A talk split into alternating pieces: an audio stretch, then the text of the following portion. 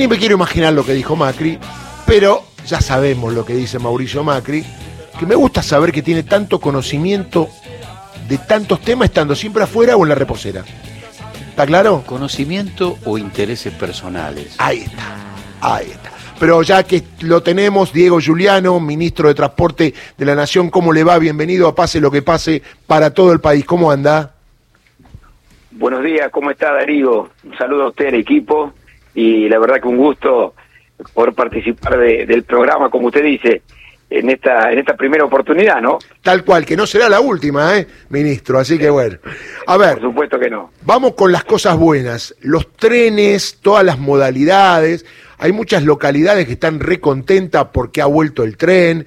Está el tren baratito a Mar del Plata, baratito a Pinamar, baratito a Córdoba, a distintos lugares. Y esto es esfuerzo y que todos sabemos que el tren es un medio de transporte no solamente de transporte de personas, sino también de carga, que también se está trabajando en eso, que es muy importante, ¿no? Sin duda que la, política ferroviaria es muy importante. Todo lo que hagamos en trenes significa recuperar un, sistema que prácticamente se abandonó. Esto hay una, una clara percepción en, en, todas, en todos los ciudadanos, las ciudadanas, de que ha habido un, abandono del sistema ferroviario durante mucho tiempo, que estos últimos cuatro años del gobierno anterior significaron un desmoronamiento, eh, y esto es objetivo, estos son datos académicos, digamos, un desmoronamiento de las inversiones ferroviarias. Esto esto significó para nosotros la necesidad de invertir, es decir, cuando uno habla de trenes o de cualquier modo del sistema del transporte, tiene que pensar en qué se invierte y esa es la verdadera prueba del interés y de cómo uno focaliza un, un servicio. En trenes, eh, ustedes saben, hubo un aumento muy grande de pasajeros. Sí. Este, este año eh, se, logró que, por ejemplo, en lo que tiene que ver con el turismo, el 70% más de uso del tren de parte de, de, las personas, ¿no? Y esto tiene que ver con haber incorporado nuevos ramales. Tenemos 17 ramales nuevos en la Argentina. Y el tema del costo, ¿no? Muy barato para que la gente pueda acceder. Y un costo que significa el fomento de un servicio que, como le decía, durante tanto tiempo estuvo estuvo fuera de la agenda, ¿no? Sobre todo en los trenes de larga distancia. Los trenes del AMBA tienen una historia larguísima y una inversión también muy alta de parte del Estado porque significa un, el, el, sistema metropolitano más importante. Pero nosotros lo que hicimos fue primero llevar los trenes metropolitanos a las regiones del país. Este fue un pedido que en un momento nos había hecho eh, el, el, en primer lugar eh, el, el ministro Meoni comenzó con esta con esta idea de los trenes llevados a las metrópolis, los trenes de cercanía. Yo recuerdo también al que hoy es ministro de Economía, Sergio Massa, planteando hay que tener ocho trenes en el interior del país que espejen los que están en la ciudad autónoma. Y hoy tenemos trenes turísticos, hoy tenemos el tren metropolitano de Córdoba, el tren de la Sierra que llega hasta, hasta Valle Hermoso, y el mm. tren a Mar del Plata que se bifurca en Guido y tiene la posibilidad de tener el ramal a Pinamar y que este año ha sido utilizado de una manera realmente impactante. Se, se habla del furor de los trenes. Lo que sucede es que eso, lo que hemos visto es que hay más de 225 mil personas que fueron eh, en, tren, eh, en el caso de los lugares turísticos, y estamos teniendo esto, ¿no? Eh, tanto el, el tren de, del Valle en, en lo que es Neuquén, Chipoleti, mm. Plotier, como el tren del Gran Salta, allá en, en Salta Campoquijano, son todos trenes que hoy se utilizan para el turismo, pero también para la conexión de ciudades que empiezan a ser ciudades-regiones y que tienen que tener esta, esta cercanía, esta proximidad. Uno de los últimos trenes que hemos eh, inaugurado es Rosario Cañada de Gómez y también hemos visto un aumento muy grande en lo que es el, sistema ferroviario en todos los lugares en donde hemos invertido. Ministro, y yo recuerdo, yo tengo 62, que el tren para los pibes de aquella época, tenía 10 años, 12, yo soy cordobés, Me acuerdo del Rayito de Sol, era un tren que salía de Córdoba a la noche y llegaba al otro día a la mañana, o el Mar Platense, ¿se acuerda? Esos trenes que eran eh, fuertes, que eran eh, esos vagones, esos comedores en los trenes que eran un lujo, el tema de los camarotes, el tema de los guardias, toda una historia eh, cultural de la Argentina, el tema del tren. Lamentablemente pasó lo que pasó en los 90 y, y, durante el gobierno de Macri también, porque en vez de apuntar a mejorarlo, como dijo usted, apuntaron a que desaparezcan definitivamente, ¿no? Sí, era otra otra otra política de transporte, ¿no? Para nosotros en el en el país que es el octavo en extensión del mundo, que es la Argentina, territorialmente somos somos el octavo país. El tren es un instrumento fundamental del servicio de transporte de pasajeros. Y también en carga, como usted lo planteó inicialmente, ¿no? Pero digo, en pasajeros eh, es necesario recuperar estos ramales que se habían perdido y es necesario dar este, este sentido de comodidad, de que estamos con un transporte que es ecológico, que es muy económico, porque está, está estimulado que se utilice, porque baja emisiones, eh, tiene, tiene un sentido de, de, de descarbonización que es muy requerido hoy en el mundo y nosotros estamos en ese en ese plan y, fundamentalmente recuperar la posibilidad de que tantas familias, tantas personas se hayan podido movilizar, por ejemplo, en este en este verano que ha sido récord y esto se ve en la calle, esto no hay ni siquiera que explicarlo, está está a la vista. Tal cual. Hay mucha más gente, mucha más gente que ha podido eh, tener vacaciones, tener eh, viajes en familia, de la manera que quieren, en la Argentina moviéndose con este, con, estos, con este sistema de transporte que, que es fundamental. Ministro, uno podría plantear que un país tan largo y tan ancho es inviable sin tren. Ahora, lo que tenemos que plantearle sobre todo a, las nuevas generaciones es que hay un proceso de destrucción que nace en 1961 con el Plan Larkin, que termina con el menemismo 30 años después, en 1991, pero que había un plan para la, unificación de la Argentina, de pasajeros y de carga a través, como recién lo acaba de citar usted, del medio de transporte más barato para transportar mayor cantidad de gente, mayor cantidad de carga y el más ecológico. El asunto es, eh, eh, qué sé yo, yo sé que es difícil, pero ¿cómo, cómo vamos restableciendo esa Argentina pre-91 como mínimo y le vamos contando al pueblo argentino el proceso de destrucción que siempre hicieron los mismos para contarles que con la misma receta siempre se va a obtener el mismo producto y que cada una de estas resoluciones fueron conservadoras, liberales, neoliberales o como quiera llamarse a través del tiempo. Y ahí la diferencia del modelo. Está claro lo que usted plantea porque las políticas antiferroviarias, las políticas de concentración y de, bueno, esto que significó los tiempos que usted marcó, eh, vienen siempre del mismo lado y, y, vienen siempre con las mismas intenciones. Por eso es necesario tener una, política de Estado en materia ferroviaria. No se puede invertir de una manera eh, desordenada, bajar la curva, subirla. Necesitamos tener una curva en ascenso permanente y nosotros la hemos recuperado. La curva que empezó allá por el 2003, 2004, la hemos recuperado. Y hoy, después de este desmoronamiento que vimos en inversiones, eh, hoy el gobierno del presidente Fernández comenzó desde el primer día a avanzar y a no temblarle la mano a la hora de invertir en ferrocarriles.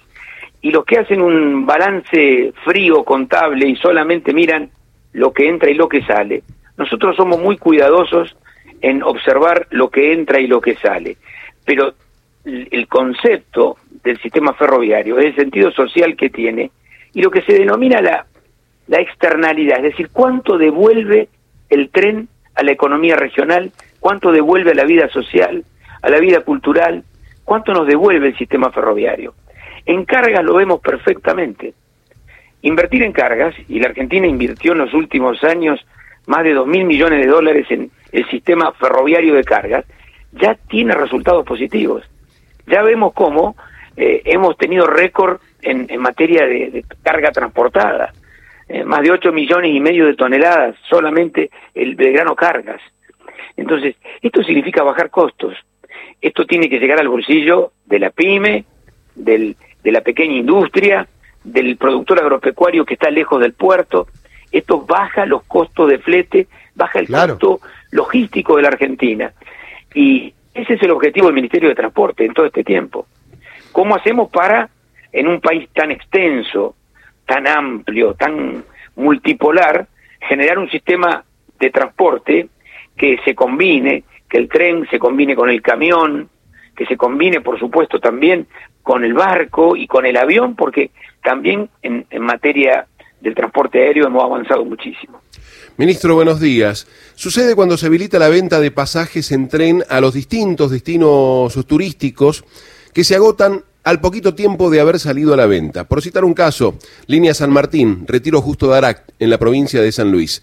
En diciembre, cuando se quería comprar pasajes, los empleados decían que no había hasta abril. Y sucede que los trenes llegan casi vacíos a destino. Esto mueve a la suspicacia y hasta se llega a pensar que son las empresas de colectivo que compran la totalidad de los pasajes para vender a precios que están casi cuatro veces por encima de los del tren. Por ejemplo, el camarote cuatro personas para viajar hasta San Luis estaba a 10 mil pesos. Cada pasaje a San Luis cuesta 9 mil pesos en colectivo. Sin duda que esto fue investigado, que el presidente de Trenes Argentinos, Martín Marinucci, trabajó mucho en este tema. Fueron varias las denuncias del año pasado. Es cierto también lo que usted dice, que eh, el tren tiene un costo eh, operativo que que en verdad es mucho menor, digo, un costo de tarifa mucho menor que lo que significa hoy el colectivo, pero los sistemas tienen que complementarse. Claro.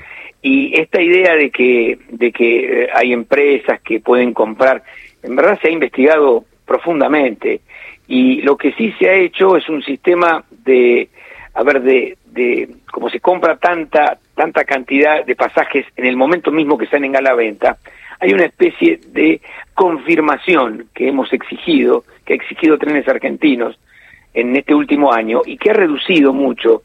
Eso que algunos plantean, los trenes llegan vacíos, en verdad los trenes tienen, eh, nunca salen completos cuando tienen varias estaciones intermedias, ni llegan completos, y esto es propio del sistema ferroviario en todo el mundo. No sale el tren lleno y, y termina eh, repleto. ¿Por qué? Porque en el caso de los trenes de larga distancia hay 8, 9, hasta 15 estaciones claro, bajan y suben, bajan y suben, correcto. Y es importante tener esto, y vamos siguiendo eso nosotros. Eh, trenes Argentinos me mandan las planillas, eh, y, y, vamos siguiendo la ocupación del tren estación por estación de los marcos que, que son razonables. Ahora, hemos, hemos cambiado el sistema. El tren muchas veces, por tener un costo que, que no es alto, bueno, se compraban pasajes al inicio de la temporada y luego no se usaban. Mm. Hoy esto ha sido corregido. Pero, pero es cierto que eh, el furor que hay con respecto a la, a la demanda tiene que ver con varias cosas. Primero, con un sistema ferroviario que se recupera en destinos nuevos y muy atractivos. En Rosario, por ejemplo, Rosario-Buenos Aires aumentó el 58% el, la digamos, la, la, cantidad de gente que elige el tren. Elige, claro. Es muchísima cantidad de gente que, que elige el tren porque, primero porque hay más servicios, porque tenemos un servicio expreso. Cuando llegamos al gobierno, Rosario, Buenos Aires era 8 horas 20. Hoy estamos con un expreso de 5 horas eh, los fines de semana y uno diario que dura o que tarda más de 6 horas, pero vamos bajando también el tiempo interminable del tren eh, por supuesto que quisiéramos que sean mejores los tiempos, pero vamos mejorando muchísimo. Si le digo que de ocho horas pasamos a seis y a cinco, es un cambio importante para la gente. Otra cosa, ministro, suele suceder, a veces nos gusta compararnos con otros países, que cuando se agota la capacidad de un servicio, automáticamente se pone otro a disposición de los usuarios cuando la, la demanda es grande. ¿Está previsto hacer esto para evitar este tipo de problemas? Mire, ahí hay una programación ferroviaria que, por supuesto, eh, tiene que ver con la estacionalidad, que tiene que ver con también con la demanda. Fíjese que, por ejemplo, en Mar del Plata tenemos seis servicios diarios y, y además cuatro servicios adicionales los fines de semana. Y, y como le contaba a Rosario, eh, la, frecuencia diaria fue eh, mejorada con, con los fines de semana. Es decir, hay una programación creciente y la verdad que el material rodante no, no es el que eh, digamos, el que esperábamos. Quisiéramos tener mucho más material rodante, pero esto tiene que ver con una política que tiene que ir en ascenso, creciendo, con inversiones cada vez más altas y con una sociedad que acompaña esta política de expansión ferroviaria. Porque, mire, cuando uno llega a un, a un pueblo, cuando usted sabe que hemos recuperado 17 ramales ferroviarios, estamos ya 2.500 kilómetros de vía recuperados. Eh, cada vez que uno llega a un pueblo, a una ciudad intermedia, a una metrópoli, cada vez que uno mejora los servicios a Córdoba, a Tucumán o a Rosario, o invierte en, las vías, es una inversión muy alta, pero hay una, una gran satisfacción de la población cuando vuelve a conectarse, cuando mejora la carga, cuando usted tiene la posibilidad de los trenes que lleguen más rápido y, con, y, con, y con mejor productividad. Bueno, todo eso va fomentando una política ferroviaria que tiene que ser política de Estado. Y estamos trabajando con eso, con Damián Contreras y con Ferrocarriles Argentinos. Buen día, ministro. Disculpe, buen día, ministro. Los oyentes también se expresan en el programa y quieren saber, porque lo padecen en lo cotidiano, qué sucede con el ferrocarril San Martín, porque está suspendiendo servicios casi todos los días.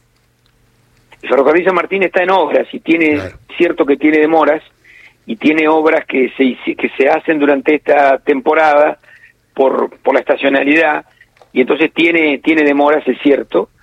Esto tiene que ver también con, con inversiones que se están haciendo para mejorar el servicio.